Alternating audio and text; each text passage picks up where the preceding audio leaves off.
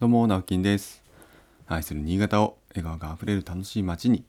という人生の目標が挙げて、新潟市でエンジョイライフを送っております。おはようございます。え今日は6月の21日火曜日ですね。えー、っと、昨日もなんかなか蒸し暑い日になりました、えー、そんなに気温は高くなかったみたいですけど、えー、やっぱ湿度のせいでしょうかね。すごく、あの、ぬめっとした 暑さで、えー、若干参りましたが、えー、最近ですね、えー、まあ、月曜日の夜はちょっとランニングをしたりしているんですね。えまあ、できない時もありますけれども、え天気だったりとか、え気分が乗れば 気分が乗ればっていうところが これポイントなんですけどこれ良くないんですけどね。えー、とまあそれは何でかっていうとですね今年新潟シティマラソンがえー、2年ぶり3年ぶりに、まあ、ちゃんと開催されるということでですね、えー、まあ、コロナ禍にあってはあのちょっと形を変えてやっていたんですがうん今年は、えまあ、本開催というか、えまあ、前の形と同じような、えフルマラソンとあとファイナルランという10キロ、えというもので、え開催するというメールが最近来ましてでこれがですね、え2019年のフルマラソンというかまあそのマラソンね、えー、新潟シティマラソンにエントリーした方に向けての先行案内だったんですね。先行メールみたいな形で、え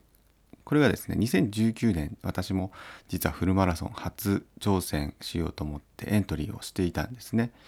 で、えー、結構頑張って練習していたんです。まあ初のフルマラソンですから私もともと陸上部で走るのはね好きなんですけどさすがにそんなに長距離は、えー、なかなか走ったことなかったので、えー、昔はねあのナイトウォークっていうあれはどこからかな入広瀬とかかな魚沼の方でですね夏に夜、まあ、ナイトウォークっていう名前ですから夜歩くっていう 本当にあのそれだけなんですけど25キロというもう長い距離ですね。25キロですよ。これをあの子供の頃から実は出たりしてました、えー、もう本当に夕方とかに電車でねその入広瀬って、まあ、山の奥の方に向かうんですよ、うん、で、えー、そスタート地点に行ってですね。夜のね9時とか10時9時ぐらいにスタートだったと思うんですけどもう夜通し歩くんですよ。で朝方、えちょうどゴール地点がですね、え、うちの、え、広上村っていうところのまあそんな近くはないのであの迎えに来てもらったりしてたんですけどそこまでこうひたすら歩くというねイベントが 毎年ありありまして、えー、まあ、それをですね出てたんですけど友達と出てるとかね親とも最初出てたのかなうんちょっと覚えてないんですがちっちゃい時の頃は。25キロですからねもう相当相当くたくたになるもう次の日立てないぐらいのえー、筋肉痛に襲われるんですが中学校ぐらいになってくるとそれをこうなるべく走ってたりとかまあ走っちゃダメなんですけどね 本当は、えー、でも友達と部活の友達とですね2人でもうトップを2人でバーッと走っていったりしてで私は途中でもう あ無理と思って 諦めたんですけど、えー、友達はですね最後まで走りきったみたいですごいなと感心したのを覚えてますね。まあそれで言っても25キロなんで42.195キロはもうね想像できないですね、えー、だから2019年の練習の時も20キロちょっとは練習まではやったんですけど、えー、ついにまあそこあのねフルマラソンできずに、えー、本番を迎えようとしていたんですが残念ながらあの台風で中止になってしまったんですね。なので、えー、出れなかったんです、えまあ、もう開催自体がしなかったんですね。ということで、えー、まあ、その時にね、えエントリーした方向けに、えー、先行メールということで、まあ、その時のね、まあ、お詫びって言ったらあれですけどね、優先順位、えー、としては早めに、えー、メールが来たので、まあ、ちょっとね、フルマラソンは今からは無理だよと思っていや、無理ってことはないんですけど、ちょっとね、しんどすぎるので、えー、まあ、10キロのね、ファンランに出ようかなと思ってます。とりあえずは。はい。で、まあそんなのもあったんで、今ね、ちょっと走り始めてますよっていうことでした。昨日は6キロぐらい走って、えー、まあもう足もね、えー、ちょっと疲労感たっぷりですやっぱりね久しぶりに走ると気持ちいいんですけど体が追いつかないなって思ってますねはいでもちょうど走るのにちょうどいい季節になってきたかなと夜は夜はですよね。昼間はちょっとしんどいですけど。朝方とか夜は風が気持ちよくて今ちょうどいいですね。はい、えー、ということで、えー、今日の本題はですね、えー、先週、まあ、3日間行ってきた、えー、全国あ、えー、全国ん？古民家再生協会。並びに、えー、全国空き家アドバイザー協議会のですねこ全国大会というところに行ってきたんですけれども、まあ、全国会員大会って言ったらいいのかな、えーまあ、全国って名前がついてるぐらいですからね。本当に、えー、どうなんでしょう。上は北海道から来てたのかな。北海道から、まあ、沖縄の方はねいました。沖縄まで。日本全国会員の方いらっしゃるんですけど事業者登録としては100 180社ぐらいって言ってましたかね。180社社ですね。これは会社として、えー、取り組んでいるちゃんと会員をね、えー、会費を払って取り組んでいるという方がそれだけ日本全国いらっしゃるんですね。まあ、その方々をメインにあとはあの一般会員みたいな方もいるので、えー、こういった方も参加されて、えー、1日目のねその何て言うかなまあ一番メインのというか対外的なえ、まあ、来賓も来たりして、えー、政治家の方とかね衆議院議員さんとかあとはあの省庁官庁というかねあの公務員の方とかも来てたらしいんですけどちょっとね直接お会いはしなかったんですが、えまあ、500人規模でやったえできたそうなんです。すごいですね、えー、場所はですね東京のうんニュニューオータニホテルニューオータニでしたかね。ちょっとごめんなさい。大倉とニューオータニとなんかあの辺似てるんで分かんなくなるんですけど 多分ニューオータニだと思います。えー、自民党のね、えー、議員さんたちが何か会合をやるっていうと、えー、大体新潟にっていう話なんですけどまあそれだけあってですねすごく立派な、えー、場所でした。えー、でそちらでまあ菅総理菅前総理のね、えー、基調講演ってこともあったりとか、えー、かなり大きな会だなと思ってまた私もはあの初めて参加させてもらいましたからいやすごい会だなと思って参加していましたが、えー、実は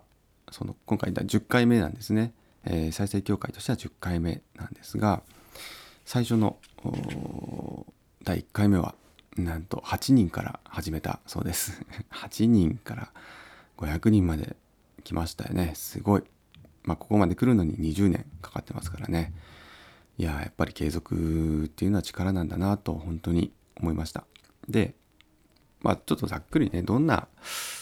回だったかっていうのはこの前お話ししたかな。うんそれはそうなんですがまあ勉強会やったりとかっていうのを3日間やるんですがやっぱ主にねその勉強会もそうですけど、まあ、懇親会とかやっぱりその全国にいらっしゃる会員の方々とお会いできるのって、えー、一堂に会するのってやっぱ全国大会っていうものが、えー、しかないんですね。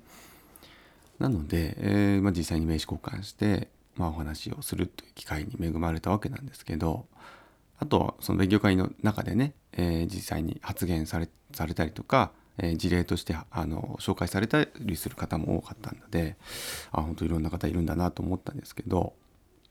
まあ、やっぱねあの空き家だったりとか公民家っていうところを、えー、自分自身でやっぱり直して自分自身でっていうのはその自分の手で直したっていうところとはちょっと違いますけどね、えー、自分の要はお金で資金をちゃんと用意して直して、えー、民泊とかですねその宿泊施設にされている方っていうのはやっぱり何名かいらっしゃいますしあとまああの業者によって業種によってね多分取り組む方も違うと思うんです。不動産業者の方もいらっしゃいます。建築業界の方もいらっしゃいます。あとはまた違ったね、えー、業種の方もいていろんな方が本当いるんだなっていうのは、えー、思いましたしあとメディアメディアとかねなんクロニカっていう古民家情報専用サイト運営されてる方の話なんかも面白かったですね。結構そういう SNS の話だったり、えインターネットの話っていうかね、まあ、そういうところの話とかあ、まあ、ご自身もそうやって古民家を本当古民家大好き大好きで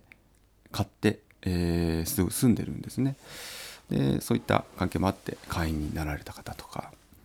やっぱり共通してるのが本当にその理念のところがやっぱり一緒なんだなっていうのはすごくすごく感じました。なんかそこで、えーと、儲けてやろうとかうん一発当ててやろう一発当ててやろうはあるかもしれないですけど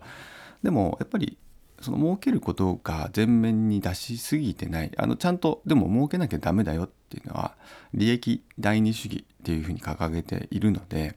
2番目なんですけどまあ結構ね順位としては高い位置ですよ。ボランティアではやっぱり続かないっていうのがやっぱり長くやってきてもうはっきり分かっているのでしっかり資金っていうのは、えー、しっかり準備する、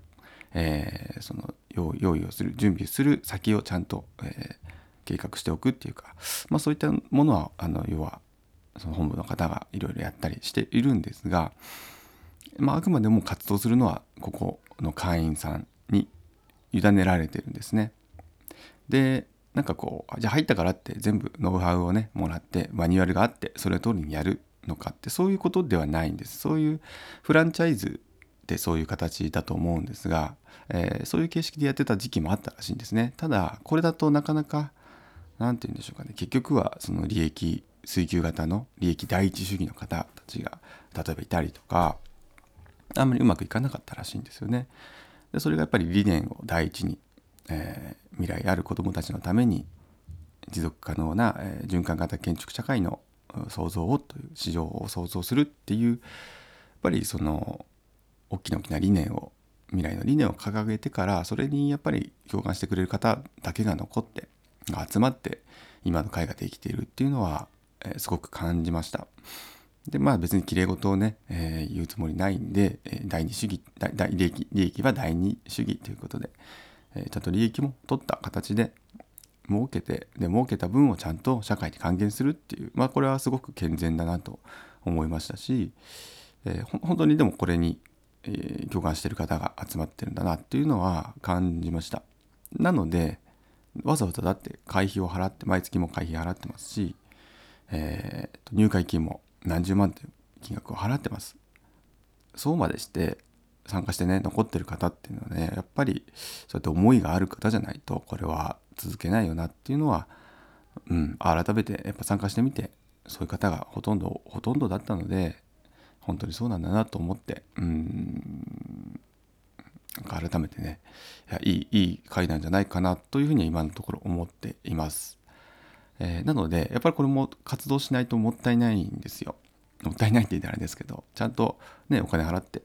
資金を払って、えー、入会してるわけですから、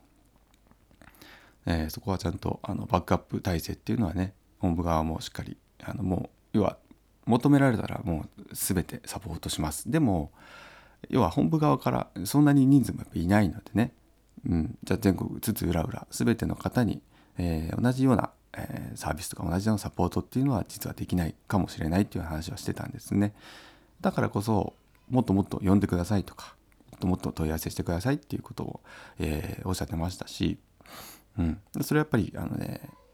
受け受け手側の問題なんですよねこちら側の活動するかどうかはやっ